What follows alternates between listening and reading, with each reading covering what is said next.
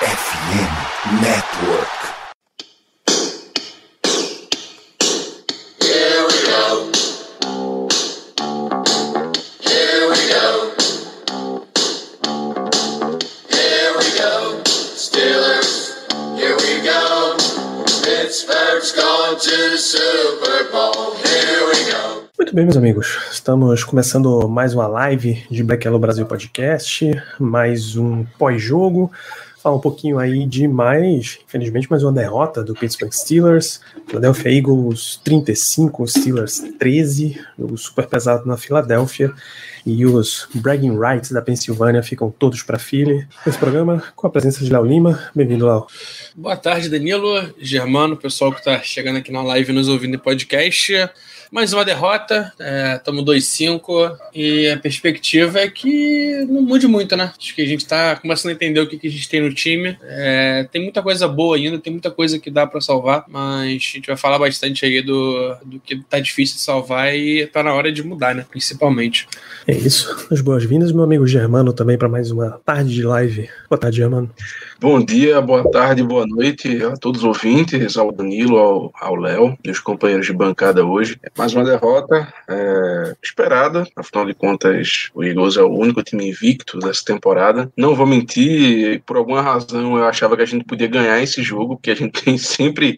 A gente costuma ter dessas coisas de ganhar jogos improváveis que a gente não, não tinha é, para que ganhar. E no começo do jogo até aparentava um pouco é, ser possível isso, mas infelizmente como a gente resolveu não marcar o AJ Brown, isso aí foi pro espaço. Exatamente. Então, repetindo, Steelers 35, Eagles 35, Steelers 13, quem dera que fosse ao contrário. Mas é uma derrota bem, bem, bem pesada dos Steelers, daquelas que ficou num limiar da gente não ter nada para falar e tem muito para falar. Tem uma, uma linha bem fina aí que a gente vai andar bastante em cima dela, circular pelos dois lados, só os recados rápidos. Twitter, Instagram e Telegram, arroba. Acompanha toda a cobertura dos Steelers, porque o ataque do Matt Canada pode parar, mas a gente não para nessa nossa cobertura. Você acompanha cobertura também dos outros esportes de Pittsburgh. A Rádio Pirata cobre o Pittsburgh Pirates, tem programa saindo essa semana. O Igloo Cast cobre o Pittsburgh Penguins, também tem programa essa semana. E, por sinal, tá tudo terrível. O Penguins rodou uns quatro jogos no Canadá essa semana e perdeu os quatro. É uma coisa pavorosa de se acompanhar. E tudo isso a gente entra ao vivo em twitch.tv blackyellowbr, sempre depois dos jogos, como a gente está aqui, e às terças, às 8 da noite, comentando a semana, fazendo pré-jogo e etc. A gente vai dar uma olhada exatamente qual vai ser a programação na, na bye week, né? Mas vamos juntos. Depois das lives, o programa entra em podcast, especialmente na FN Network, fambonanet.com.br, que é a casa não só do Black Yellow, mas de um pouco mais de 50 projetos de esportes americanos, NFL, NBA, MLB e NHL, e nos principais aplicativos Spotify, Amazon Music, Deezer, Google Podcasts, Apple Podcasts, e enfim, mais um monte desses. Se estiver disponível para você, deixa uma avaliação 5 estrelas. E o último recado que entra para turma que está ouvindo no podcast vem da FN Network. Vamos falar de Steelers. Nesse mês de outubro, a FN Network quer conhecer você. A gente sabe que só entendendo o que, que você gosta, a tua rotina, a gente vai conseguir trazer cada vez mais conteúdo de acordo com o seu consumo pra gente que tá fazendo a criação aqui desse conteúdo inteiro, entender nossa comunidade é tão importante quanto falar de tudo que a gente ama, falar dos nossos times, falar de vitória. Então, com esse objetivo, a gente preparou uma pesquisa para você nos ajudar a responder, tá? Na descrição desse episódio tem um link com algumas perguntinhas rapidinhas, não vai levar mais do que 3 minutos para você responder. Inclusive, você já pode fazer isso agora, enquanto você está ouvindo esse podcast, tá? Já vai no link aí na descrição, vai no link do post desse episódio e responde a pesquisa. Lembrando que a gente não vai divulgar os seus dados para ninguém, não tem spam, a pesquisa é 100% anônima, a gente não sabe quem respondeu, só as respostas que foram dadas. Então, contamos com você para ajudar e deixar a FN Network uma comunidade cada vez mais forte, porque juntos somos FNN. Vamos falar o quê? A gente pode só. Tem alguém que vocês queiram salvar de performance de hoje, Germano? Eu tenho, eu tenho. É, eu vou começar com o nosso queridíssimo Cameron Sutton. Eu gostei da, da partida dele, principalmente no, no primeiro tempo. É um cara que, e, e principalmente ainda no primeiro quarto especificamente. Eu acho que é um cara que foi bem. Quando a gente deixou ele marcando o Jay Brown, ele conseguiu algum, forçar algumas, é, algumas quebras de passe. Eu realmente estava gostando muito dele. No decorrer do jogo, assim, eu, não, eu, tive a impressão que ele acabou não sendo muito, muito alvo de passe, que ele não, não, que não tiveram muitos passes lançados na direção dele. Pode ser até errado, mas a impressão que eu tive foi essa. Então ele acabou não aparecendo tanto. Mas muito por essa primeira boa impressão, eu realmente acabei gostando do, do jogo dele, do Cameron Sutton. Defesa eu tenho um nome também. É, acho que o Sutton vale muito ser lembrado, mas eu boto Malik Reed. Fez um bom jogo hoje no Pass Rush. É, afetou, afetou bastante o. Não só ele, mas também o Heisman. Eles afetaram bastante o Jalen Hurts jogando. Ele teve que se movimentar muito, teve que, que passar para fora, sair do, do box para fazer jogadas, sair da se movimentar, passar em movimento, é, atrapalharam bastante ele, mas é, tem se mostrado talvez ser o melhor QB da, da temporada até agora, se não o melhor, pelo menos ele no top 3, com certeza. É, é difícil, é difícil lidar com um cara que tá jogando tão bem, é, e apesar de, de ter afetado, não foi o bastante, né? No ataque eu tenho dois nomes também, coisa rápida, é, e Flymouth, seguros, é, quando precisamos deles, estavam lá rendendo, estavam lá ganhando jardas depois da recepção, é, acho que é isso, tem muito ponto de fugir não. É isso.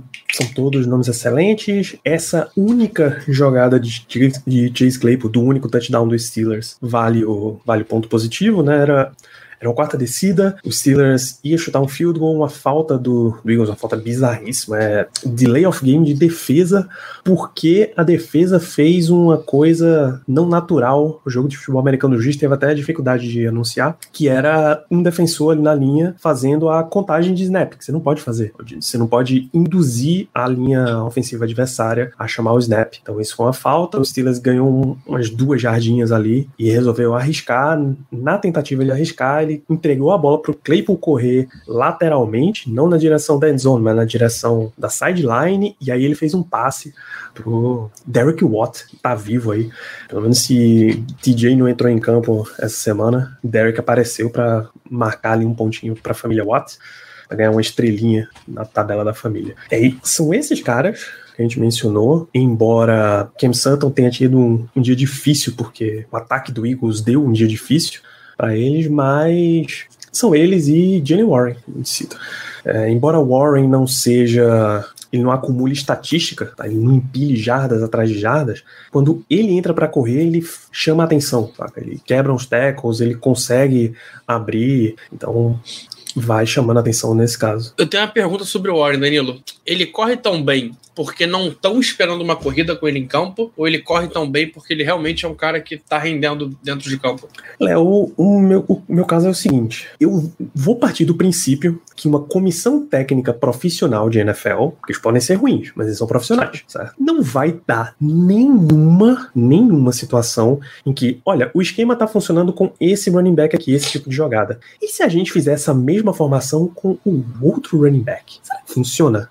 Se isso não ocorreu de forma alguma, aí você tá de putaria com a minha cara também. É, teve uma jogada, eu lembro de uma jogada que foi a maior corrida do Najee, inclusive no jogo, que a gente rodou numa formação igual a do Warren, e ele correu 18 jardas, é, que foi um, um, RPO que o Pickett, a preferência primeiro era o passe, ele segurou um pouquinho, a defesa começou a abrir, ele dá a bola no, no Najee, o Najee ganha 18 jardas. É, e o Najee ganha, começa a correr na linha de scrimmage, né? Não começa a correr lá de trás como a gente tá acostumado. É, foi uma parada que rolou muito com o Warren hoje e quando Najee teve a chance, correu. Então pode ser que realmente o problema seja esquema, né? Não running back em si. Pois é. Mas, assim, supondo que, você, mesmo que você esteja chamando um monte de jogadas diferentes pro teu running back 2 do que pro teu running back 1, porque eles são até meio diferentes, você vai ter que usar o cara que tá mais, dando mais certo, né? Em algum ponto, essa chave vai ter que virar. Significa que você imediatamente joga na Gina fogueira e usa só Warren. Também não é para isso. É a mesma coisa que dizer, ah, o Steelers não tá andando em jardas corridas, vamos só passar. E aí, Pickett no primeiro jogo como titular teve mais de 50 tentativas de passe. Entendeu? Se, se você tá numa situação muito desfavorável, mas o que tá correndo menos tá te dando muito mais resultado, você começa a equilibrar a balança. Opa, eu tô dando oportunidades iguais para esses caras e mesmo assim, meu running back 2 tá tendo um desempenho melhor. Então ele começa de novo a ganhar. É, o, é mesmo, o mesmo princípio que o Steelers faz em todas as posições. Não tem motivo nenhum para ele não fazer com o running back. Absolutamente nenhum. É, e aí, é, só isso, tá? Gente, mentira, teve um, um aqui que lembrou Steven Sims. Vale, vale a joinha também. Mais um retorno, mais uns dois retornos bons quando assim foi permitido, né? Quando o Eagles encaixou, encaixotou ele dentro da, da end zone quando precisou chamar uma corrida para ele, que é o adversário de velocidade desse time nesse momento, também funcionou. Então, nesse ponto, não tenho que não tenho que falar mal de Steven Sims. Ele precisa realmente ser um ponto positivo.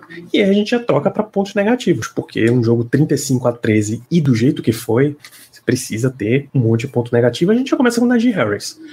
Vamos lá. A linha ofensiva não abriu espaço para Nadir correr. Isso é um fato. Tem uma série de estatísticas de quantas jardas antes do contato ele pega, em média? Cara, ele chegou a ter, em média, média, no, no, no primeiro tempo, quando ele tinha cinco corridas, menos três jardas antes do contato. É, é ele começava a, a correr é, e já era tocado na linha de três jardas atrás da linha de scrimmage. É, é surreal, cara, é surreal. A gente, para pegar uma, uma comparação, não tô comparando o wide receiver, é, o running back, quem é melhor melhor, quem é pior. Mas, cara, Nick Chubb, por exemplo, que hoje talvez seja o melhor running back da liga, ele tem em média 4 jardas antes do contato. Então, o, Najee começa a correr antes de ser tocado 7 jardas atrás do cara. Essa diferença já, já é absurda. Não à toa ele terminou o primeiro tempo com 5 corridas para 2 jardas. Sendo que a mais longa era de 2 jardas, né? É, é, surreal. É isso, mas mesmo assim, e essa jogada aqui o Rosman Fosgo lembra, uma terceira para 2, ele tinha tranquilidade para pegar o first down e ele ficou esperando esperando uma oportunidade melhor, esperando um bloqueio que nunca veio e ele não conseguiu o um avanço. Foram duas jogadas dele nesse, nesse, nesse, nessa pegada hoje, né? Duas recebendo bola, inclusive. Então fica muito difícil de, de defender, né, Gi? Muito, muito difícil mesmo. Aí ele precisa entrar na, na lista negativa, já, mano. Olha, eu não colocaria o Nadir na lista negativa apenas por uma razão. É porque eu, eu quando eu vou. É, eu geralmente, quando eu vou parar para pensar em quem foi positivo e quem foi negativo, além, de, além desses dois, eu coloco menção honrosa e menção desonrosa. Eu acho que o Nadir, para mim, entraria mais uma menção desonrosa e não como um ponto realmente negativo. Eu concordo com tudo isso que vocês falaram, que ele realmente teve problemas no jogo de hoje. Esse lance aí da terceira para duas foi, assim, um grande exemplo, porque não tem condição, velho. Você ali numa, numa, numa terceira para duas, precisando ganhar a perdecida, tu não pode ficar sambando, tu não pode hesitar.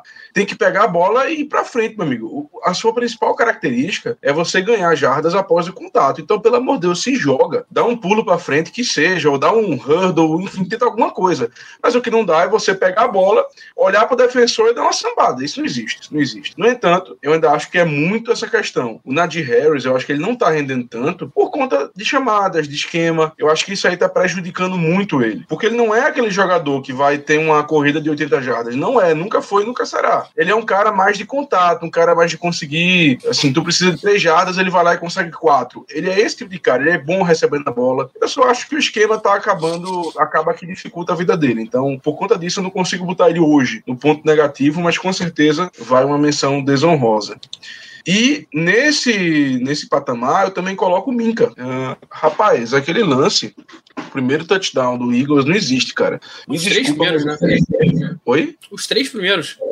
Não, mas o primeiro, que foi aquele primeiro do AJ Brown, foi assim, foi um erro crasso, um erro grosseiro. Não tem como. Um safety do seu nível, você não pode, numa jogada dessa, simplesmente, ah, ok, vou ficar com a interceptação aqui. Uma bola fácil de você desviar. Quando você vê o replay, é muito nítido. Era muito fácil dele desviar a bola. Era só ele pular, bater a mãozinha e acabou-se. Bora pra próxima jogada. Mas não. Ele sabendo que o wide receiver tava ali, que tinha ganho, que tinha ganho do Terrell Edmonds, eu acho que era o Edmonds ali na jogada também, ele nunca pode simplesmente ficar esperando a bola para tentar fazer interceptação. Se você quer tentar interceptação, massa, mas ataque a bola. Isso é uma coisa muito básica. Se não tivesse ninguém perto, beleza, espera, fica até um pouco mais fácil você calcular ali onde a bola vai cair e tal. Mas se tem, ataque a bola. Esse lance, tanto que que quando acabou o lance, logo depois mostraram a nossa sideline, eu não lembro quem era, mas tinha alguém falando com ele assim, ó, o meu que não discutindo, mas os dois conversando assim de, de um tom mais acalorado. E eu tenho certeza que foi o jogador dizendo assim: meu amigo, você não pode fazer isso, não é possível. Ali você pensou mais em você do que no time. E isso simplesmente não pode acontecer. Então, por isso, especialmente e principalmente por essa jogada, eu tenho que colocar o Minca nessa, nessa menção desonrosa, que aquilo simplesmente não pode acontecer.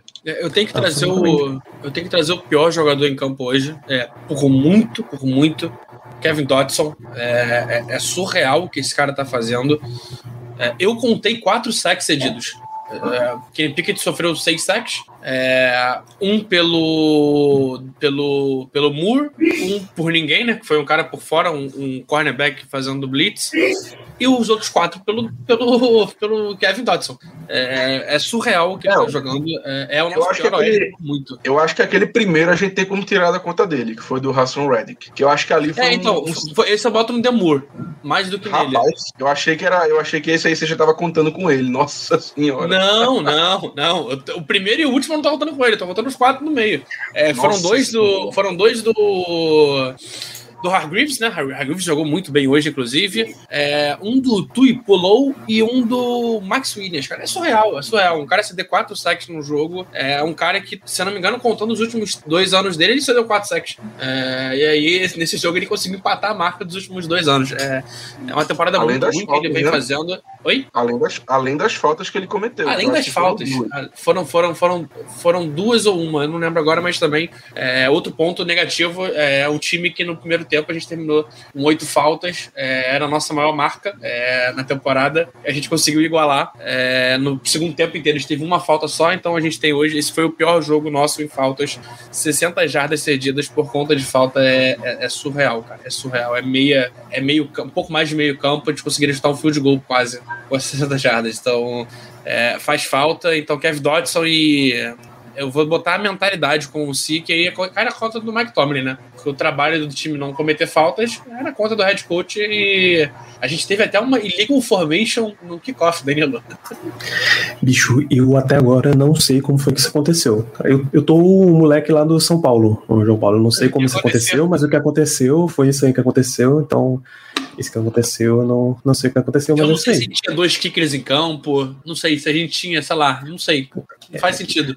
Faz. Eu tô, eu tô até buscando aqui, eu tô no, no Twitter dando uma vasculhada pra ver, pra ver umas jogadas, porque tem aquela jogada de, de Minka específica, que ele tem uma falha feiosa, preciso trazer aqui, porque é, essa precisa ser criticada e mostrar exatamente o porquê que a gente tá criticando, porque não tem a menor condição, menor, menor condição disso acontecer. Deixa eu só fazer, um- enquanto você acha, Danilo, deixa eu só fazer um pequeno comentário sobre o nosso kicker, o Esquiba, né? Rapaz, que perninha murcha, viu? Impressionante, meu amigo. Que perninha murcha.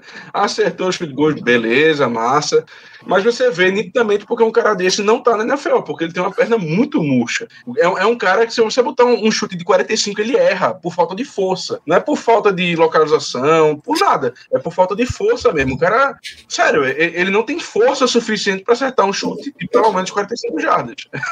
Impressionante. E, Germano, eu, eu soltei essa no Telegram. É, ele é o terceiro kicker maior, o terceiro maior aproveitamento da história, da história do college football, mas ele não faz um field goal de 45 jardas ou mais é, faz três anos. É isso. É, de é. 50 a mais, ele acertou um na carreira. Um, que foi num, num jogo de All-Star. Só. É surreal. Assim, pra college, massa. Até porque não tem muita gente boa lá de kicker. É muito difícil você achar. Então, assim, Não, mas não college, foi drafts, né? exato, exato. Pra Todo mundo que foi, que, foi draftado foi porque conseguia chutar a bola mais de 50 jardas. Nem que Isso. tenha feito um ou dois, mas conseguia. Mostrou que conseguia. O cara nem isso. Irmão, sem- sem brincadeira, eu acho que se eu acho que se essas universidades, essas universidades fizessem um, um camp aqui no Brasil, conseguir uns é massa, velho. Pega os caras lá que tem que chuta a bola, que tem um chute forte. Eu tenho certeza que eu acho que eles teriam um melhor aproveitamento do que esses caras que, que eles têm lá, porque os- o pessoal erra chute de 20 jardas, pô. Isso não existe. Deixa eu trazer o, a jogada de Minka aqui pra tela. Essa é a situação aqui, tá? A bola já tá viajando um monte, ela vai cair já dentro da endzone. Tá Terrell Edmonds junto aqui e tá Minka. E esse é AJ Brown. AJ Brown teve momentos de Gronkowski contra os Steelers. Hoje, touchdown e a humilhação. Ó, vê como a jogada vai seguir. Vamos avançando. Olha a postura de Minka pra combater essa recepção. Ó. AJ Brown já tá por cima. Ele tá aqui embaixo com um cestinho, esperando a bola passar por dentro das mãos do Brown e cair pra ele, pô. Ele pulou pra E trás. obviamente simplesmente isso não aconteceu. Ele não vai em direção à bola, ele pula pra trás. É, é inacreditável. E Terrell Edmonds também, pô, queimadaço na jogada, né?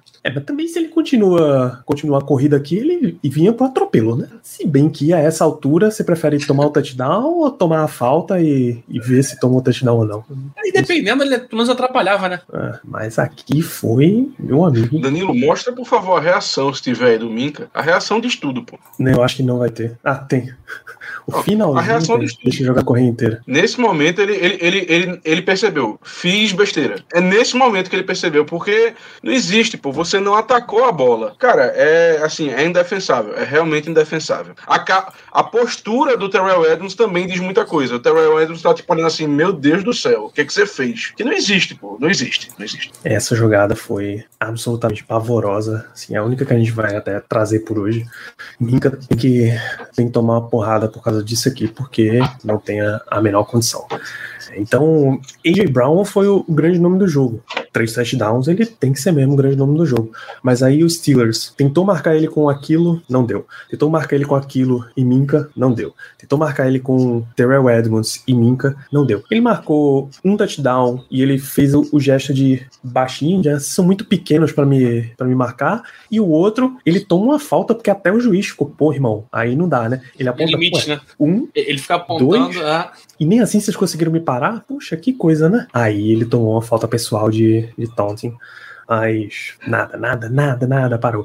Se o Steelers começou o segundo tempo, não à toa, com aquilo no banco e James Pierre titular, que provavelmente vai ser a, a sequência na temporada, pelo menos a primeira jogada ele não tomou já. Não é que ele foi na bola, fez um desvio fantástico, ele, ele só se bateu ali no corpo e, e conseguiu evitar. Teve mais uns um ou dois drops do DJ Brown, mas esse ponto aí acabou e o Eagles nem precisou mais acionar o cara. O Eagles já tava Ele com. teve- Ele teve a jogada, né, Danilo? Aquela jogada grandona lá, no, já no. Acho que no final do jogo, que o Minka conseguiu fazer o tackle. Ali, nitidamente, foi um erro do Miles Jack, que comeu uma- um fake ali do, do Jalen Hurts. Ele pulou foi, na rota. foi o Bush. Foi o Bush. Foi o Bush? Pronto. Foi o Bush. O Bush, ele, ele pulou na rota. Deve ter Foram, foram caído. dois do Bush. Duas, né? Ele caiu, ele deve ter, deve ter sido um fake do, do Jalen Hurts, alguma coisa que ele fez pra tentar é, tirar o linebacker da jogada, deu certo, porque ele pulou na rota, deixou o AJ Brown livre, que recebeu no meio, e só foi parado porque o Minka conseguiu dar um, um trançapé nele. Foi basicamente isso. Teve essa e teve um RPO que o, que o Bush mordeu também. é, e aí, Miles Sanders fez uma jogada, acho que foi a maior corrida dele, inclusive, de acho que 21 jardas. Corrida bem longa. É, cara, é surreal. É, e, mas a gente tem, tem um ponto que também a gente não levantou no- nos pontos positivos, mas é, vale lembrar, vale falar, merece ser citado, que é James Pierre, cara. James Pierre entrou no lugar do Aquilo, Aquilo saiu de jogo, porque não estava conseguindo jogar. James Pierre entrou e entrou bem, ele entrou bem marcando o AJ Brown. Ele teve dois passes que ele. Um ele conseguiu bloquear, o outro ele atrapalhou o AJ Brown, o AJ Brown não conseguiu pegar a bola, então foram. Eu lembro de duas bolas em direção ao AJ Brown que ele, ele trabalhou e trabalhou bem. Não, talvez se fosse ele no lugar do, do Aquelo, talvez a gente não teria tomado os dois touchdowns, não sei. Não dá pra dizer, né? Mas é, quando ele tava em campo, ele conseguiu render e o outro não tava rendendo, né? Então o Steelers foi tomando uma sequência. A transmissão destacou que, olha, é, você começa a tomar três touchdowns longos do AJ Brown. A primeira coisa que você vai ter que fazer é fechar a casinha, recua um pouquinho mais os safeties e deixa eles como ajuda. E aí, Jalen Hurts, iluminado, um esquema fantástico, você começa a ter a bola curta te quebrando. Se você não vai ter o safety para vir taclear você aqui, avalia a situação, tá leve, dá para correr, entrega e vai. E aí foi para foi para essa jogada. Quando Minka aproximou de novo do box, tome outra bola mais longa. Então, esse é um time que consegue fazer a leitura, que depois que faz a leitura consegue executar a jogada. Então, o Eagles não tá 7-0 à toa, não, amigo. É realmente um time de, de excelência nesse ano. não só dentro de campo, mas, cara, fora principalmente, front office, baita trabalho, time muito bem treinado, tu vê que se adaptou. O Jalen Hurts era um dos. Era, o ponto fraco do Jalen Hurts era quando, era, quando ele, ele sofria blitz. A gente tentou usar blitz. As, três bolas que a gente usou blitz, três touchdowns do DJ Brown. Então não adiantou muita coisa. É souberam se adaptar, né? É a diferença que faz um, um front office que, que, pensa à frente, principalmente. Eu falei uma coisa no grupo que eu acho que faz muito sentido. A DL do Eagles é o que a gente gostaria que a nossa fosse. Sério, é, é, é impressionante. Eles têm uma rotação, mas é uma rotação muito forte. Mas é muito forte. Pô, gastaram a quarta rodada agora para pegar o Robert Quinn lá, de, lá do Bears. Cara que também é muito bom no press rush, enfim. Eles têm uma rotação que você simplesmente não consegue se livrar. Você olha para um lado, tem um jogador bom. Olha para o outro, tem um jogador bom. Olha para o meio, tem um jogador bom. Olha para trás, tem um jogador bom. Não existe, pô. Não tem como. Mano, você vai olha, olha... menos a DL. Não, não. Olha, olha o banco deles na DL. O banco deles. Robert Quinn, que acabou de chegar, teve 18 saques e meio ano passado. Jordan Davis, calor. É, a gente falou monstro. muito dele na época de draft. Monstro, muito monstro, bom jogador. Monstro. Acho que saiu machucado hoje. É uma pena ver um jogador machucar. É, Milton Williams teve saque hoje. É, e o outro é o Tuipulou, que também teve saque. Diz os, diz os titulares deles Essa aí. É a reserva. Só, o titular dele é Brandon Graham, Brandon Graham, Fletcher Cox, Javon Hargreaves, dois sacks hoje, e Josh Sweat, também um bom jogador. Isso primeira, é, primeira rodada, o Josh Sweat, se não estou enganado, né? Primeira rodada, rodada, primeira rodada. É 20 pontos, é, se não me engano. Foi, foi. Cara, não, primeira e o pior rodada. é que tu olha, tu olha o, é, os linebackers do time deles. Cara, Kazil White, mano, jogador fraco. J. Edwards, fraquíssimo. Hassan Reddick, bom jogador, mas é, era, era mais um edge do que um linebacker, tá jogando linebacker hoje. Cara, são três caras que tu olha, tu não dá nada. E deram um banho nos nossos linebackers. Estão dando um banho a temporada inteira. Três nomes que, é, quando você consegue ter uma secundária é, igual a deles, porque, cara, a secundária do Eagles é a melhor da liga, com tranquilidade, é uma secundária muito forte. É, quando tu consegue ter jogadores assim, é, não adianta. É, um esquema bem feito faz a diferença. A gente tá, a gente tá vendo. É, nosso maior problema hoje é fora de campo, é, a comissão técnica. A gente tem uma comissão técnica muito fraca. É a pior comissão técnica que o Mike Tomlin teve na carreira é, e não tem mostrado mudança nenhuma. A gente viu no último jogo ele sentando para conversar com o ataque. É, o ataque veio pior para esse jogo, né? O ataque piorou. Só para citar, só pra citar Ai, o Josh Sweat é quarta rodada, tá? Quarta rodada. Josh ah, Sweat do Eagles, quarta rodada. Não, eu, eu acho que a gente confundiu com o cara então que foi pro Commanders. Eu acho que é não, isso. Não, não, é o cara do, do Jaguars, o Josh Allen, que é a primeira rodada. Não. Ed também. Não, não sim, mas eu, eu, acho que eu confundi com o cara do Commanders, que se eu não tô enganado, é. eles têm um Sweat também lá. Ah, tem, foi tem, tem. Eu acho que é isso, eu acho que é isso. É, eu é sempre isso. confundo os dois, então é isso. Então é Eles jogam na mesma conferência até, né? É. Rapaz, é eu. Montei, eu, montei Sweat. Montei Sweat, exatamente. Eu sempre confundo os dois. E esse Rapaz, eu, vim, eu vim até olhar aqui no Spot Track, porque eu, eu, até falei aqui, eu fiquei na dúvida sobre quem teria DL mais cara. Eu acho que é do Eagles ainda assim, mas bicho. Acho que não. A gente paga okay. 17 Hargrave tem contrato.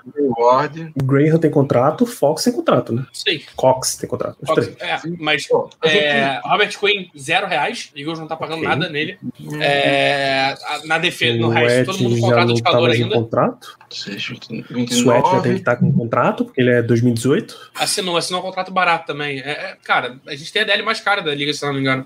Olha, o, só com quatro jogadores já são, já são 32 milhões. Porque o, o Hayward, é, o cap hit dele é 17,500 aproximadamente. O Ogunjob é 8. Okay. Isso, aí a gente já chega, isso aí a gente já chega no quê? A gente já chega em é, é, 24,5, 25,5? Hum, isso. 27, 25,5, exatamente. 25,5.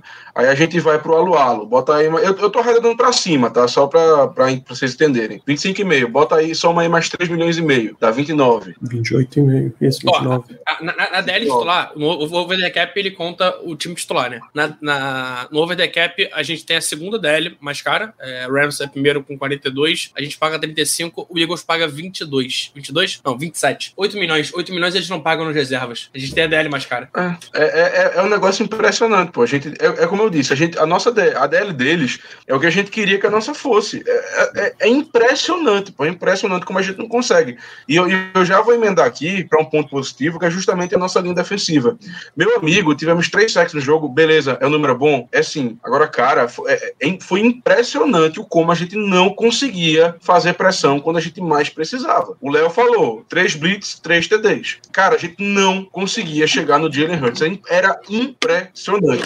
E se a gente for pegar os sacks no Jalen Hurts, eu acredito que somente um foi, digamos assim, aquele sec verdadeiro. Aquele que o nosso jogador, assim, ganhou ali de um jeito, conseguiu derrubar o, o quarterback adversário. Os outros dois era muito mais do Jalen Hurts, vendo que não tinha nada na secundária, que ele ia pra frente e tentava fazer um scramble, a gente conseguia derrubar. Eu digo, eu digo assim, um sec verdadeiro é aquele que o nosso jogador conseguiu chegar antes do passe, vamos dizer assim. Cara, é, não tem condição. A gente mandou blitz, a gente mandou, fez de tudo e a gente não conseguia chegar nele. Germano, quer uma uma, um ponto assustador. A secundária do Eagles, titular, custa 5 milhões a menos que a nossa. Mas isso aí eu não, isso aí eu não, isso aí eu não me surpreendo. Não me surpreendo, não. Porque Você tá falando da melhor, da melhor paga- secundária contra uma das piores. Mas não me surpreende por quê? Porque a gente, a gente tá pagando o Witherspoon, a gente tá pagando o Levi Wallace, o Minka acabou de renovar, o Terrell Edmonds, eu, eu não sei quanto é que ele tá até ganhando, não, não lembro, mas assim, tudo bem que não vai ser um valor absurdo, mas pegou um, um ano aí. Tem o Cameron Não. Sutton também. É, não, É, não me não, surpreende. a- Acaba assim. que. Eu pensei que eles estivessem pagando o Bradbury, não estão ainda. É, mas estão pagando o Darius Slay, né? Isso Não me né? surpreende. A, a nossa secundária é uma secundária, é uma secundária que a gente acaba depositando um pouco de dinheiro nela. É, Não me surpreende. É uma secundária que a gente pode simplesmente, se a gente quiser ano que vem, a gente pode desfazer ela basicamente inteira. Exato. Então não me preocupa muito. É uma tentativa. É uma tentativa. E preciso, que já é rotina aqui, preciso falar. Não tem condição de manter o Aquilo Witherspoon. Não dá. Me desculpa, mas não dá. Eu nem. Eu vou ser sincero. Os TDs, os dois TDs que ele levou do AJ Brown, eu não vou nem dizer pra você, pô, foi culpa do Witherspoon. Ele realmente falhou muito. Não, não falhou. Porque o primeiro foi um belíssimo passe do Jalen Hurts e o segundo também foi um bom passe. Eu, não consigo colocar esses dois TDs puramente da conta dele. Mas é um cara que não dá. Ele Não perde dá. a rota. Perde mais aquela coisa. Foi E- muito mais mérito do QB. Sim, não, a bola foi perfeita, mas o, meu ponto, o meu ponto principal é, ele nem atrapalhou. É, Se ele sim, pelo sim. menos tivesse atrapalhado, mas nem isso. É, é, Mas por eu, que eu até escrevi no Telegram. Ele não, eu não culpo ele, porque foram, cara, foram duas bolas perfeitas, ponto futuro. AJ Brown, cara, absurdo também, uma exibição perfeita. É, mas não tem velocidade. Então, se o cara passa ele, irmão, esquece. Acabou.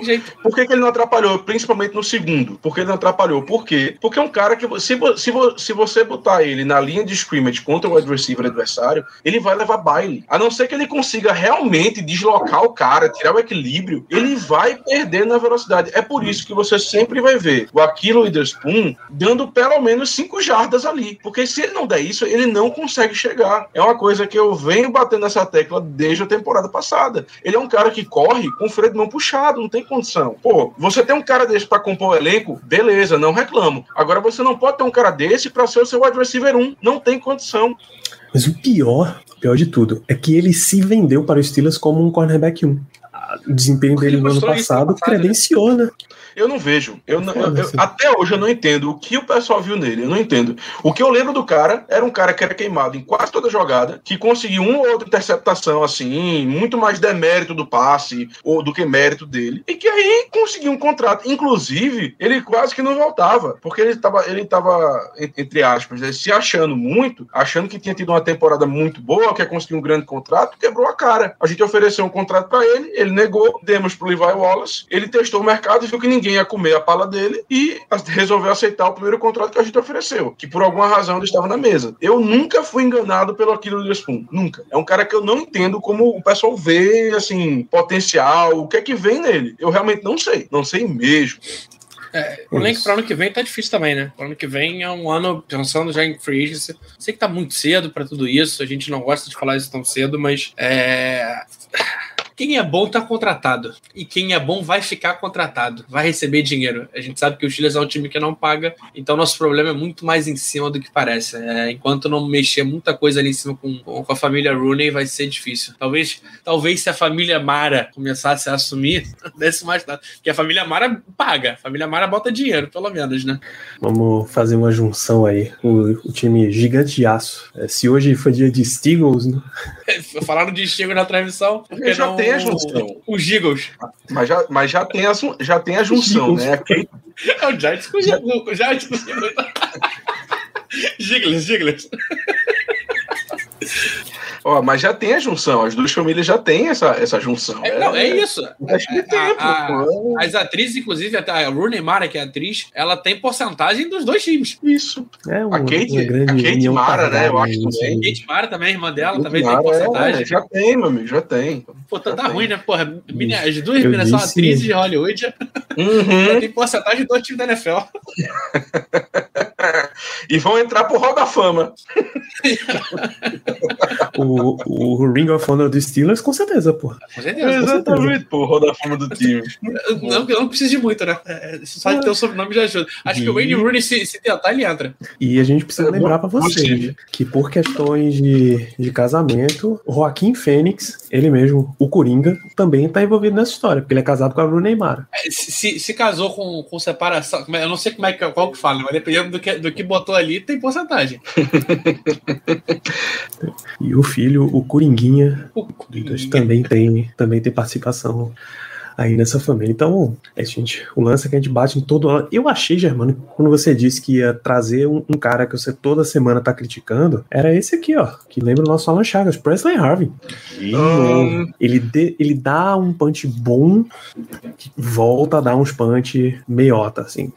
É o normal dele, né? Hum, Assim, eu acho que não foi um jogo terrível. Eu acho que não foi um jogo terrível dele, mas é, o normal dele é ruim. O, o grande problema é esse. Talvez, eu- a gente- minha opinião, pelo menos, talvez eu não tenha. Eu, eu, honestamente nem pensei nele, pra você ter ideia. Mas eu talvez não tenha pensado nele porque o jogo já tava perdido mesmo. Tal- assim, a melhor jogada em campo, a melhor jogada do time em campo, ele tava em campo, né? Que foi o fake Sim, punch. a melhor jogada.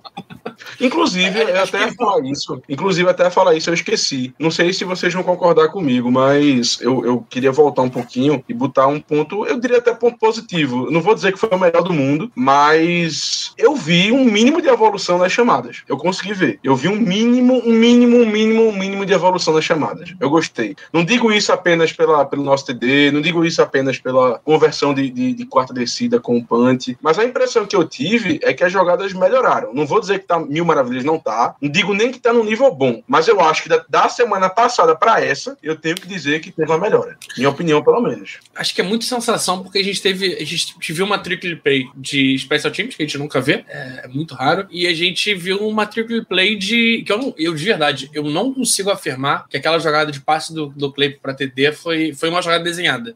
Eu, eu não consigo cravar isso. Eu não cravo, não cravo. Eu acho que existe uma possibilidade do Claypool ter visto a jogada, ele viu que ia dar merda, forçou e é isso. É, eu não que eu consigo que dizer que aquilo ali é, é Matt Canada. Sabe por que eu acho que foi? Rapaz, porque o, o, Derek Watt ele correu pra endzone. Sério, é, é, só o fato dele correr pra endzone, nada explica. Se não fosse aquilo, nada, nada justifica o cara fazer aquilo. Ah, é uma opção de passe. Gente, o Derek Watt sendo uma opção de, pa de passe naquela jogada, eu não. Assim, porque deu na telha dele, eu não acredito. É um bom ponto. É um bom ponto. Eu acho que esse fato me faz acreditar que realmente foi uma chamada, foi uma chamada de passe. Talvez, ok, se o Claypool tivesse pegado a bola e, e visto que dava para correr, ele, ele iria correr.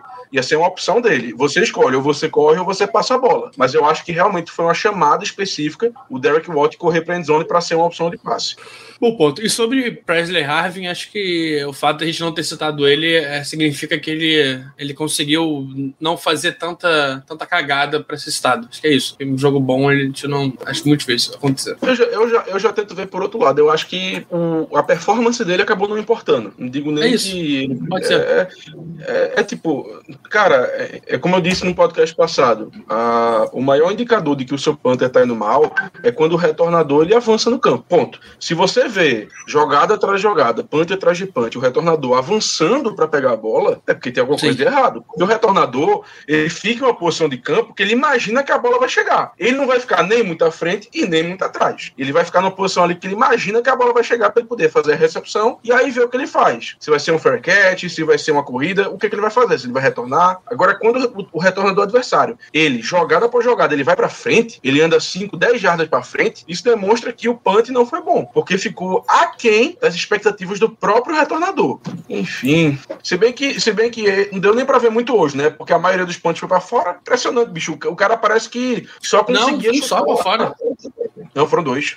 Não, pô. é, é, Pelo menos aqui na, na GNC está contando um para fora, é, um fair catch e dois retornos de 5 e de 3 jardas. Rapaz, eu tive a impressão que foram dois para fora, então acho que um deles o... foi muito no cantinho, porque ele só conseguia, Ah, meu irmão, ele ser. só conseguia chutar para direita, um negócio impressionante. É só para direita.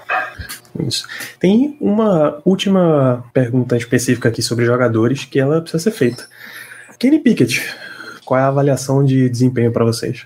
Quer começar, Léo? Posso começar. É, cara, é, é, um, é difícil. É difícil de avaliar o Pickett, é, principalmente pelo tipo de jogo que foi, cara. Ele enfrentou a secundária mais complicada, é, ele sofreu. Foi o jogo que ele mais sofreu pressão o jogo inteiro.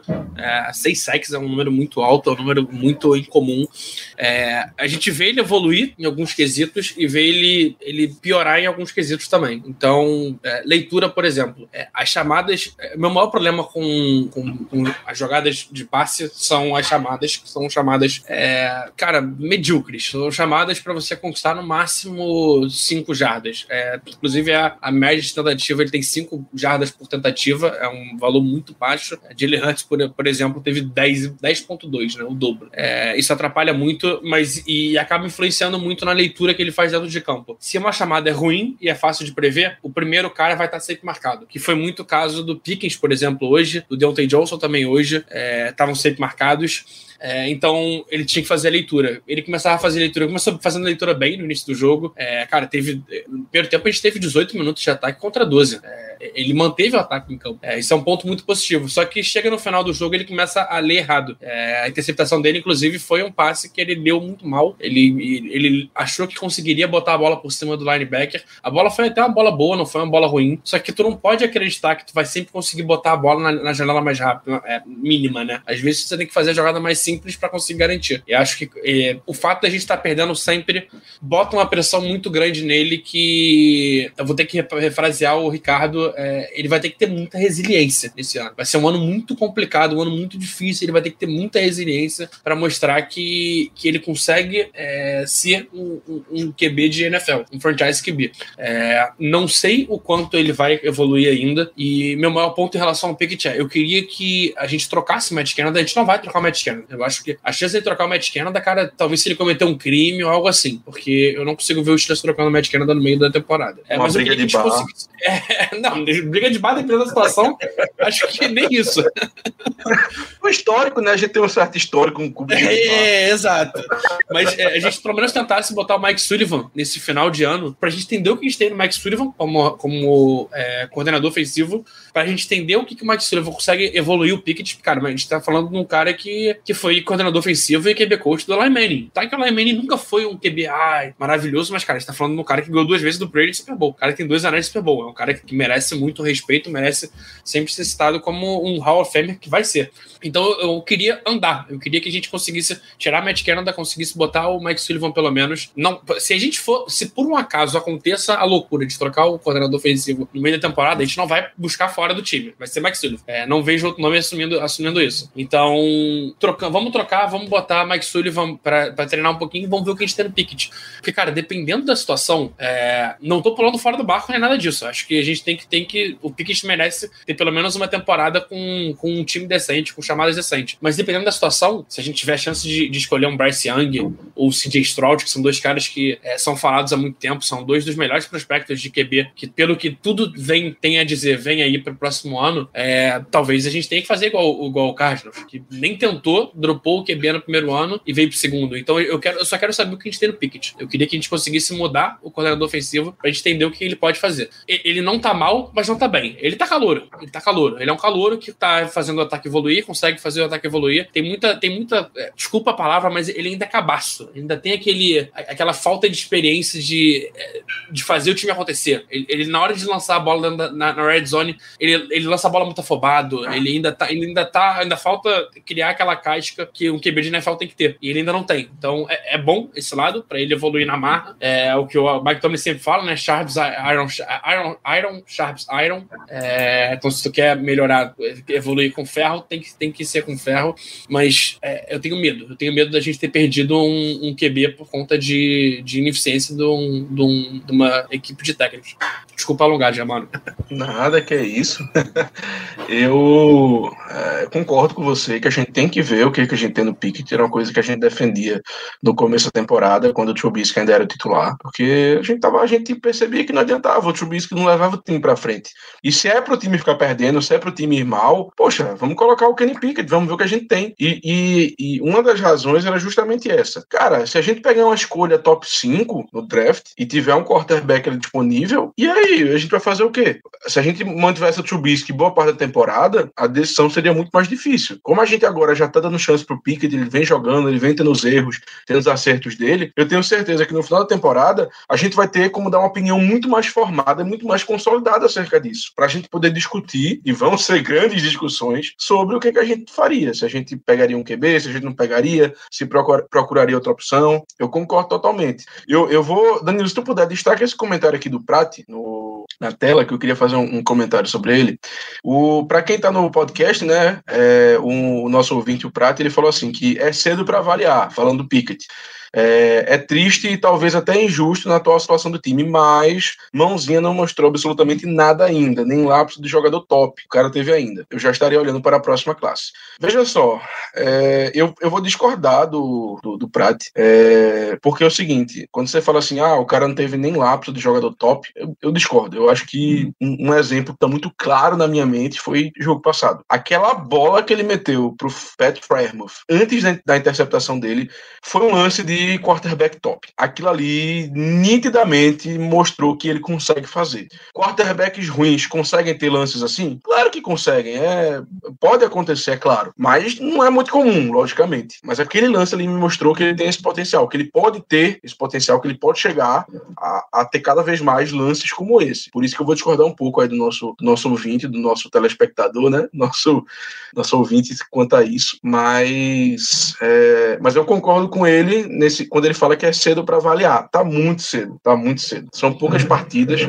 Ele tem tido seus erros, tem tido seus acertos, mas a gente tem que esperar até o final, pelo menos, dessa temporada para a gente poder dizer: olha, Kenny Pickett tá bem, Kenny Pickett não tá bem. E eu ainda acho que um ano é muito pouco. Se o Kenny Pickett continuar a jogar no nível que ele vem jogando, se no final da se a temporada acabasse hoje, eu consigo lhe dizer o seguinte: que vale muito a pena a gente dar um segundo ano para ele. Eu acho que quarterback, claro, a não ser que o cara seja um desastre no primeiro ano, é um jogador que tem que ter pelo menos dois anos para você ver se você realmente tem algo nele ou não. Então, até o momento, eu diria que o Kenny Pickett está, tá, assim, vou dizer, superando as expectativas, mas ele está indo bem. Na minha opinião, eu não, eu não consigo criticar ele muito, não.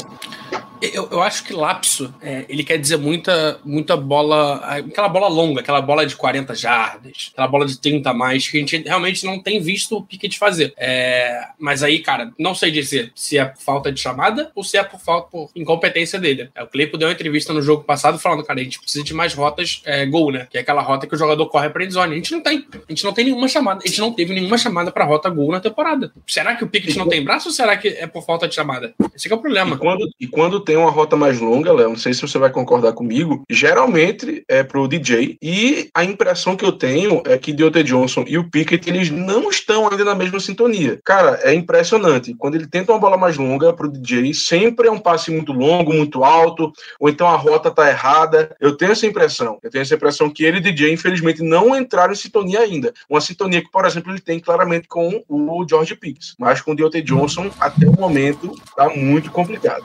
Ó, o Danilo tá mostrando o gráfico na tela, para quem não tá vendo, eu vou jogar também no Telegram esse gráfico. É, aqui no lado esquerdo tem a sequência com três bolas. As três foram as bolas do Pickens. É, nenhuma rota gol, todas as rotas que o Pickens vai e corta para fora, ou vai e corta para trás. É, e tem uma lá atrás, cara, eu não lembro dessa jogada. Eu acho que foi um, uma tentativa de passe para touchdown dele pro Deontay Johnson, que teve a falta. Se não me engano, foi essa bola do, do, do, do da falta, não foi? Capaz. Ou essa, pra... ou a. Qual foi? Não foi a recepção completa que não foi dada, não? Não, não, não, essa foi, foi de 20 jardas. Foi, a, acho que a, a, mais de cima dessas três ali de 20. Então, é, então essa com certeza é a falta. Rapaz, foi a única rota gol que a gente teve na, na, no ano. Eu, eu tô achando estranho porque, pelo que eu lembro, teve a falta, teve a, a interferência no passe, mas a gente foi pra linha de 20 jardas. Não lembro de ter sido um passe tão longo de 35, não. Estranho. Foi, só, foi, assim, foi, só, foi do campo de defesa. Só pode ter sido isso, mas eu, eu tô muito surpreso, porque na hora não me aparentou ser um passe tão longo assim. É. Então, a situação de Pickett é.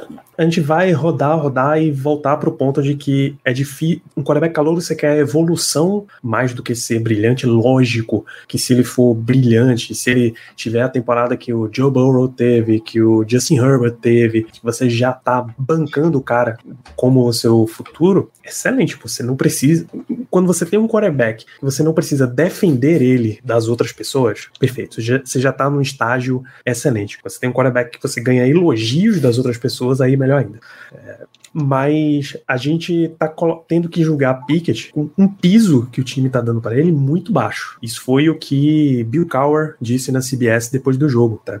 Que se você não tá ainda conseguindo extrair grande performance do teu quarterback, começa a deixar o jogo mais fácil para ele, deixar as leituras mais fáceis para ele. Ok que você vai fazer passes curtos, mas de são que 30 e 38 passes, tentativas de passe. Você tem um, dois, três, 4, 5, 6, 7, 8, 9, 10, 11, 12 na linha de scrimmage para trás. Não é possível, sério, não é possível que o esquema dos Steelers continue sendo o mesmo que você tinha dos restos mortais de Ben Roethlisberger, que a situação era entrega para quem tiver mais próximo de você e reza. Não é possível, pô. Teve uma sequência, Danilo, que a gente, se não estou enganado, teve um. Foram, foram dois screens seguidos, assim, um negócio absurdo. Tentamos o primeiro, não deu certo, tentamos o segundo. É, não, não tem condição, não dá. Cara, falta dinamismo. Eu, eu, eu vou ser muito. Vou passar um panaço, vou passar um panaço. É a tá Mas a gente aqui, não tem visto passe errado para trás da linha de filmes, pelo menos. Na época do Big Ben, a gente, a gente ainda via bastante, né? Não, pelo menos isso. É, é, um panaço. é um panaço. Perfex, assim. com aquele desinfetante no grau. Realmente. Então, ah, deixa, que... deixa, eu, deixa, eu falar só mais ah, uma coisa que eu lembrei agora que eu tinha esquecido. Rapaz, eu não sei se vocês perceberam, mas é, o, o, o Fryer Muff, ele, ele aprendeu. sei, aquela bola que quase foi interceptada por o, no começo do jogo, acho que primeiro tempo, pelo jogador do, pelo jogador do Eagles. A bola foi alta, aí ele no meio do campo, ele pulou ele... para fazer a recepção. Quando ele viu que não dá, ele abaixou a mão. Ele aprendeu. Sim. ele nem tentou. Falou: ah, quer saber, da última vez deu, deu problema, deu, deu besteira. Tô vendo que não dá, vou abaixar minha mão aqui. Nem tentou. Tudo bem que quase foi interceptação, mas fica aí esse, esse fato que eu percebi que ele aprendeu com, com aquele erro dele. é, ainda nesse gráfico, a gente pode é, ver uma divisão melhor de passes, né? Então, a gente tem usado mais igual os lados dos campos. É, isso é bom, porque na época do Trubisky era só bola num lado o jogo inteiro, e era o jogo inteiro isso, não tinha muito ponto de fugir. Mas ainda falta esse, esse meio do campo entre números. É, entre números, eu vou colocar ali entre o, as duas recepções mais, mais à frente, ali de 15, de, de 16 e 17 jardas. É, não tem nada no meio, né? A gente não usa muito meio campo. É, é, é, algo que a gente precisa trabalhar um pouco melhor, a gente precisa, a gente precisa começar a usar mais. É, é o que a gente mais sofre. É, não sei se o Danilo tem aí o gráfico do, do Jalen Hurts. Você tem aí, não? Senão eu tenho aqui na mão. Não, se você, se você tiver, me manda aí, aí, que eu não tenho. Léo, eu ia falar isso agora. Vai doer. Eu ia, eu ia pedir pra colocar o do Hurts pra gente fazer a comparação. Eu mandei, mandei, mandei aí. É, apesar dele não atacar tanto o meio do campo, é, é muito parecido com o nosso até. O que, que é, Mas, o que, que é, o que, que, é esse negócio azul? São touchdowns. São os touchdowns que ele passou. Eu não sei o que, que é isso. Eu não sei o que, é isso. A, gente tem que pegar o gráfico do Claypool pra mostrar. Inclusive, Léo, hashtag dois TDs é obrigação. De novo, não conseguimos. impressionante, bicho, impressionante. Não que fosse garantir alguma coisa, mas, cara, é surreal. Exato. A gente teve. A gente teve cinco. A gente teve três pontuações, eles tiveram cinco. Eles tiveram cinco touchdowns, a gente teve um touchdown. É, no final faz, faz, faz falta, né? Que só não foi que a gente TD, fosse ganhar o jogo, mas. Que só foi TD porque, honestamente, a arbitragem inventou uma falta. Ela inventou uma falta ali, na minha opinião. É. Eu acho que aquilo ali não foi falta da defesa nem a pau. Muito mais fácil isso uma falta de um false starter da nossa, da nossa linha do que qualquer outra coisa. Essa foi a, a famosa falta delay of game da defesa, que ele citou mais umas duas coisas ali. Ele ficou meio constrangido, inclusive, de, de, de, de falar a falta, né? Uhum. Mas acabou que, que deu, né? Marcou. Exato. É, então teve essa citação aí do, do Bill Cowher sobre o Steelers precisa subir o piso para Kenny Pickett, dar mais condições para ele aprender melhor o jogo. Mas aí Pickett, na sua própria entrevista pós-jogo, ele bateu uma preocupante, assim. Ele disse que, como um grupo, como um conjunto, não tem estudo o suficiente desse ataque. Eles não se juntam o suficiente para ver playbook. E isso é um problema. Aí você me quebra, Kenny. Aí tu quebra as pernas. O time tá todo ali, na frase de efeito. Não, a gente precisa trabalhar melhor, trabalhar mais. Aí tu já manda. Tá faltando estudar. Porra, bicho. Aí tu não me ajuda, pô. Tu não me ajuda. Mas é algo que é visível no jogo, né? Essa, esses probleminhas de comunicação, eles realmente aparecem e fazem uma diferença bem, bem grande. Pelo menos umas duas ou três jogadas hoje que, de novo, ele olha, ele tá na posição, ele olha para de ontem, de ontem volta e ele lança por cima. Tá? Esse tipo de, de encaixe aí que não tá tendo. E a única frase que a gente tem de Mike Tomlin até o momento é que é o seguinte: perguntado de novo se teria mudança de comissão técnica, ele disse: Minha gente, a gente tá 2 e 6. Eu não vou responder essa mesma pergunta para vocês toda vez que a gente tiver uma derrota. Eu já tive 2 e 6 antes e chega, tá bom? Quando tiver, vai ter. Se tiver, nesse caso, né? Então, essa, é isso. Foi uma derrota terrível. Vamos para perguntas. A gente já tem umas aqui. Germano, Renan de Vieira. McKenna salvou o emprego dele hoje? de duas, três. Não, com certeza não.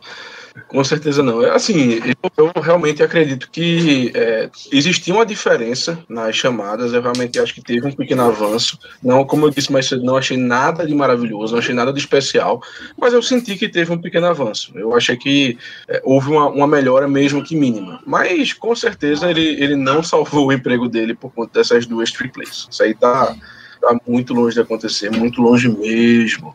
Até porque a Special Teams conta como ele chamando a jogada? Confesso que eu não, não faço é ideia. Não, quem, não, quem chama é o Mike Tomlin esse negócio. Com certeza é, o Mike Tomlin que chama. Então ele tem uma, ele tem uma e, e, duvidosa. Eu não vou cravar ainda. Germano falou que, que ele, o Derek Watt correu para a endzone, mas eu, eu acho que ele, eu, eu vou correu. acreditar que ele errou correu. o bloqueio. Eu vou acreditar que ele errou o bloqueio para a endzone. Não, Léo, ele vai bem por fora dos dois caras que estão na frente dele, bicho. Ele, ele errou o bloqueio, ele pensou que fosse ter um cara por trás ali e errou. É, é isso, eu vou acreditar nisso.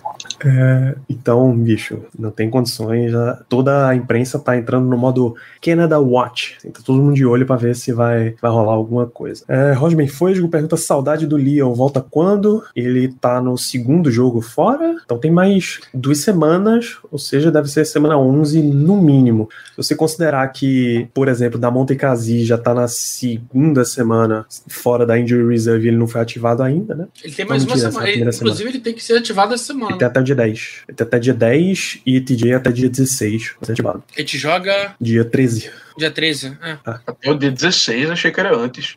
E eu, eu confesso que eu não sei se Léo volta, tá? Se não me engano, foi uma lesão no hum. joelho, uma lesão complicada. Então, é aquela coisa, não... na dúvida, deixa o cara lá na, na Injured Reserve. É isso. É, é, esse é um ano que a gente pode fazer isso. É um ano isso. que, cara. Que não é pra estar tá arriscando os caras. É, eu sei que o Danilo já Ainda mais um... dois seis antes e a gente acabou ganhando, é, terminando a temporada é, positivo, mas é, não acredito que seja esse ano. Não. No entanto, o único time na história da era Super Bowl a, a começar 2 e 6 e ir para os playoffs foi o Washington Football Team de 2020, terminou 7 e 9 e ganhou a divisão. Boa sorte. Boa sorte. É, basicamente, você tá dizendo, bicho, acabou. É ver o que dá para tirar só e playoff é um, é um só, dá pra rir na cara de quem falar de playoff nesse momento. É, dá pra chamar o Jim Mora. Playoffs? Talk about playoffs? Não consegue ganhar um jogo que tá me falando de playoff, pô? Se a gente jogasse na. É, acho que é a NFC South, que é a, a do Saints, Bucks, Panthers e Falcons, eu até sonharia, mas a gente não joga, então fica tranquilo. É, é, também do Renan de Vieira, quantidade de jardas que a gente perdeu em falta. Trouxe 60, 60. jardas, João? 60, 9 faltas, 60 jardas. Foi, se não me engano, a, não foi a maior quantidade de jardas, mas com certeza foi a maior quantidade de faltas. E isso que a gente cedeu, parou, né? Foi o maior de tudo. A gente cedeu, tinha cedido. Nosso recorde era na semana 1 e na semana 4, que a gente teve 8 faltas, e de quantidade era na semana 1, 59 jardas. A gente cedeu 60 essa, essa rodada. Mais um, mais um ano. E isso é porque o Eagles cederam 60 também, tá? Não, isso Por porque a gente parou, né? Porque essas 60 jardas, essas 60 jardas foram até determinado momento do jogo, não foi o jogo inteiro. Eu acho que, sei lá, durante um quarto e meio, a partir do, da metade do terceiro quarto para frente, a gente não cometeu mais falta, até porque não tinha mais pra quê, né? É, não, não, a gente cometeu uma falta no segundo tempo inteiro. Uma falta é. de 5 jardas, se não me engano, que foi um delay of game. É, a gente fala de. A gente falou semana passada, não, o Mike Tomlin ajustou o time no intervalo e parou de ceder aquela jogada pro Tyreek Hill. Essa semana ele também fez ajuste contra um grande vilão do time no primeiro tempo, né? o time, o psicológico. Chamou. Levou duas psicólogas pra dentro do, do vestiário. Aliás, os dois, porque ele, o time parou de cometer falta e tirou aquilo de campo, pô. É, só é faltou isso. o Dodson. Só faltou o Dodson. É, mais uma do Renan. Notícia mais forte sobre possíveis trocas. A notícia que tem é que o Steelers estava querendo realmente um preço alto por Chase Claypool, pelo menos uma escolha de segunda rodada, e mais um negocinho, e que os times estão correndo um, um GM foi. deram aspas para ele, aí dali eles, bicho, pagam uma sexta ou sétima no máximo. Pagar a segunda que o Steelers tá querendo, nem a pau. Então, muito provavelmente o Steelers não vai vender ninguém nesse período, nem quarterback 3 que a gente estava querendo. O Steelers vai vender. Preço justo. Certíssimo, certíssimo, certíssimo. Eu é, não... discordo até. Em que sentido? Eu discordo da, do status final, de que o Steelers não vende ah, ninguém. Sim. Não, isso beleza, mas. Mas do preço, claro, porra, também não, não vai fazer caridade, né? Não, não tem como. o Claypool, o Claypool pode ter seus problemas, pode, mas é um cara que, assim, não vale uma sexta rodada. Me desculpa, mas não é o caso. É, a gente pode ficar discutindo Acho que. Não, a, gente tem, a gente tem dois jogadores que valeriam é, é, ser trocados. Um deles não tem a menor chance de isso acontecer, que é o, o Ken Hayward, que talvez fosse um cara pra gente conseguir é, capitalizar alguma coisa, até porque não tá jogando bem e, e, e talvez uma, uma, outra situação fosse melhor. A gente sabe que não tem a menor chance de trocar o Ken Hayward. E o outro é o Larry Ogujobi, que machucou, né? Então não sei também como vai ficar essa situação. É, acho que são os dois únicos jogadores que eu veria sendo trocado. Eu já disse na última live, eu devo ter dito na outra live também, na live anterior, que tem poucos jogadores no Steelers, uns cinco no máximo, que eu não trocaria de jeito nenhum. O resto tá tranquilo. Toda essa turma que veio com um contrato de um ano pode trocar, um de contrato de dois anos.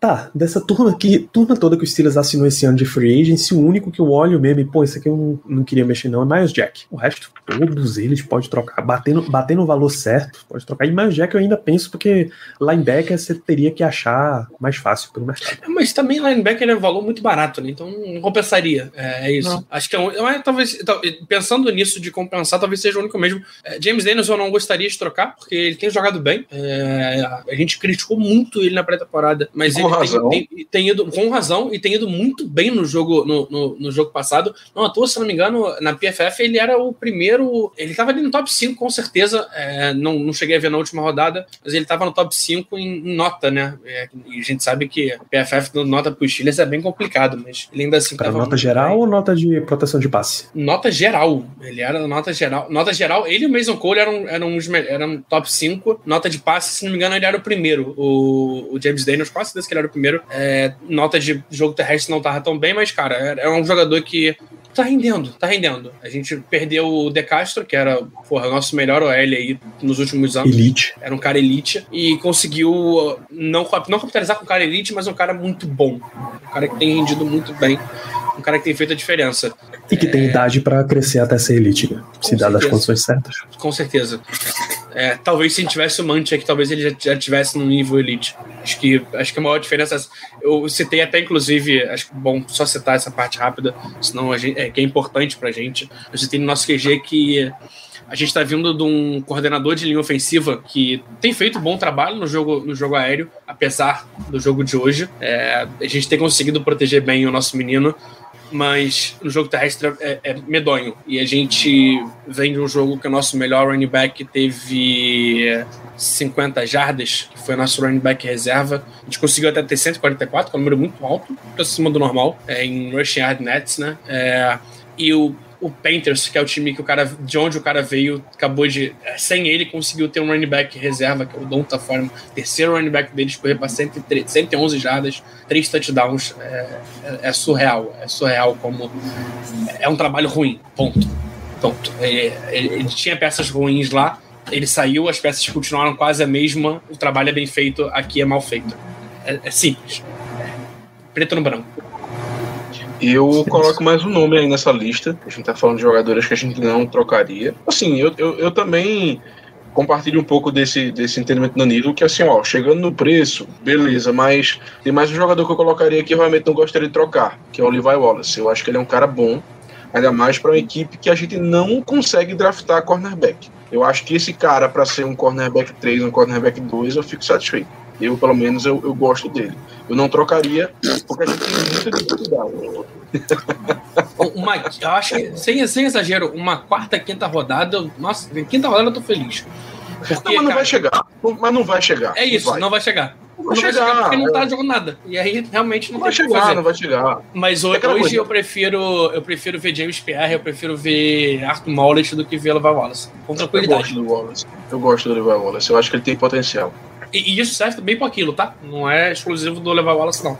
Não, aquilo, o único, aquilo, único, aquilo pra mim tem que ter o tratamento.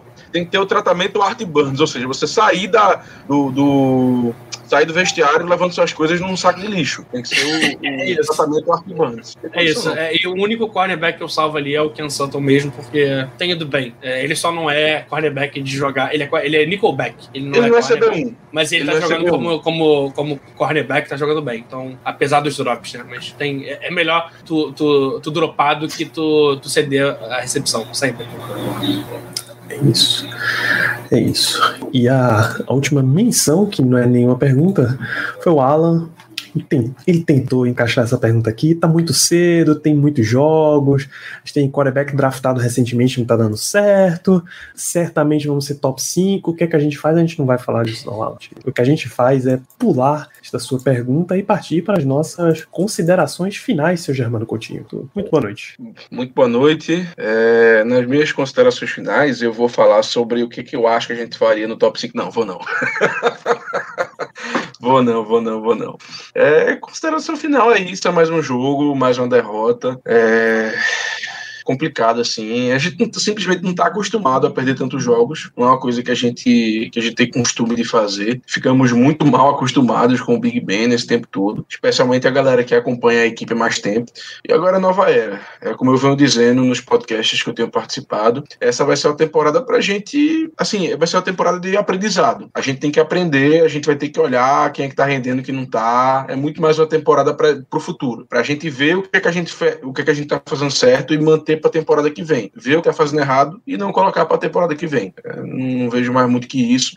É tentar aproveitar ao máximo os jogos, tentar ver o crescimento do Kenny Pickett, o crescimento dos nossos primeiros e segundanistas e bola para frente. E aí, quando acabar a temporada, a gente pensa em draft. E aí sim, vocês vão ter uma belíssima cobertura aqui, porque vai ser a primeira vez em muito, mas muito, mas muito tempo que a gente vai poder olhar com gosto tape de jogador bom. Porque antes a gente olhava só para saber, só para poder comentar, fazer uma besteirinha aqui e ali, mas a gente sabia que não tinha condição. Mas agora a gente finalmente vai poder ver tape de jogador elite, de jogador top, que a gente vai ter uma chance real de conseguir. Mas, até terminar a temporada, é o máximo que a gente vai falar sobre isso por aqui. Mesmo assim, ouvinte, não, não duvide nem um pouco. Os Steelers vai, vamos supor que para no top 5. Vai ter uns 20 jogadores, não, pô, esse cara aqui não sobra de jeito nenhum. É, imposs é impossível o Steelers ter a chance de draftar esse cara. Uns 20, por baixo, por baixo. Léo, vamos fechar por hoje? Vamos, vamos, vamos fechar. Apesar de que eu abri aqui o famoso tan, é Tancaton, né? Pra quem gosta de draft. É, e eu vi que a gente tá em terceiro. E em terceiro a gente pega um dos dois QBs ou o Will Anderson. Então eu já tô aqui toda arrepiada. Esse sorrisinho, esse sorrisinho. Mas vamos deixar isso pra frente. Ah. Eu, sou, eu, sou, um cara que é, eu gosto muito de, de, de ver draft, etc. Não à toa, é, esse ano eu já vi tape de calor que vem daqui a dois anos, então não vou me emocionar, não vou me emocionar. Vou, vou deixar rolar ainda, tem muita coisa para acontecer. É, não acho que a gente é um time para terminar é, 2-15, tem que refazer conta agora, porque aumentou o jogo, é difícil, né? Não acho que a gente vai terminar 2-15, acho que a gente tem ainda capacidade de ganhar tranquilamente uns três jogos, pelo menos. A gente tem muito adversário fraco para enfrentar, adversário concorrente, concorrente direto no draft, né? Então a vitória no jogo é derrota fora do campo, mas é, a, gente é, a gente torce pro X, a gente tem que torcer pra vitória o tempo inteiro.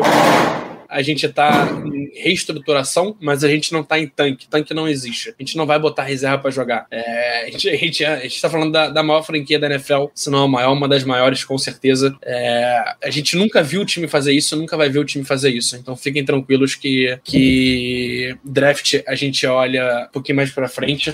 E, cara, bola pra frente. Vamos focar em o que, que a gente consegue melhorar, o que, que a gente consegue fazer, fazer de bom nessa, nessa temporada, o que a gente consegue salvar. E a gente. A gente tem um, longo, um ano longo pela frente. Ainda faltam.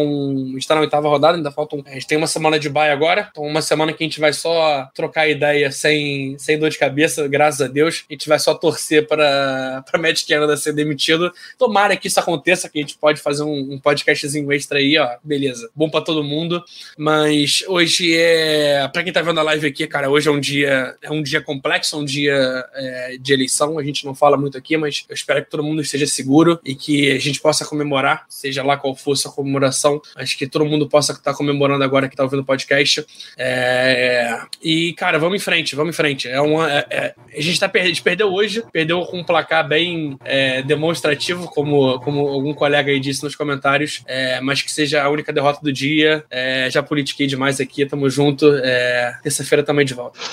tem espaço para mais uma politicagem aqui. O nosso, nosso abraço carinho pro Luan Ribeiro, cara, jornalista que a gente pode dizer colega nosso de profissão, embora eu não seja jornalista, Germano não seja jornalista, Léo, imag... Léo é jornalista? Eu sou, eu então, sou. É efetivamente colega de profissão. Mas, pô, o cara foi ameaçado em rua pública com arma, pô. Luan, a gente tá, tá contigo. Porque é o tipo de situação que não tem o menor cabimento, não tem a menor chance de, de aceitar que isso esteja ocorrendo. Então, e Danilo, por favor, é, sigam o The Playoffs BR, que é, o, é, é, onde o Luan trabalha hoje em dia. É, deem uma força lá que a gente sabe que situações complicadas é sempre. É, situações assim são, são muito difíceis de você lidar para frente, né? Então, acho que não custa nada de dar uma força pro, pro nosso companheiro de, de esportes. É um cara que já falou de Chiles também lá no The Playoffs BR. Então, é, Luan, você tá ouvindo aqui a gente, cara, tamo junto. O que tiver precisando, a gente com certeza tá aqui do seu lado sempre. Isso, nessa semana que, que o Steelers vinculou basicamente a campanha de aniversário, né? Do Pittsburgh is Stronger Than Hate, porque a, em 2018 teve um, um ataque armado numa, na sinagoga, em, numa sinagoga em Pittsburgh. Deixa eu até pôr na tela a imagem da campanha. É, e aí todas as, basicamente todas as instituições de Pittsburgh, eles trazem isso, trazem essa mensagem de Stronger Than Hate. Então, por mais que tenha um, uma estrela judaica na imagem, não é exatamente o ponto, mas superar o ódio é o que a gente está buscando aqui. A gente não está tá vestindo vermelho numa live no dia de hoje à toa. A gente sabe exatamente por que a gente escolheu a cor que a gente está vestindo.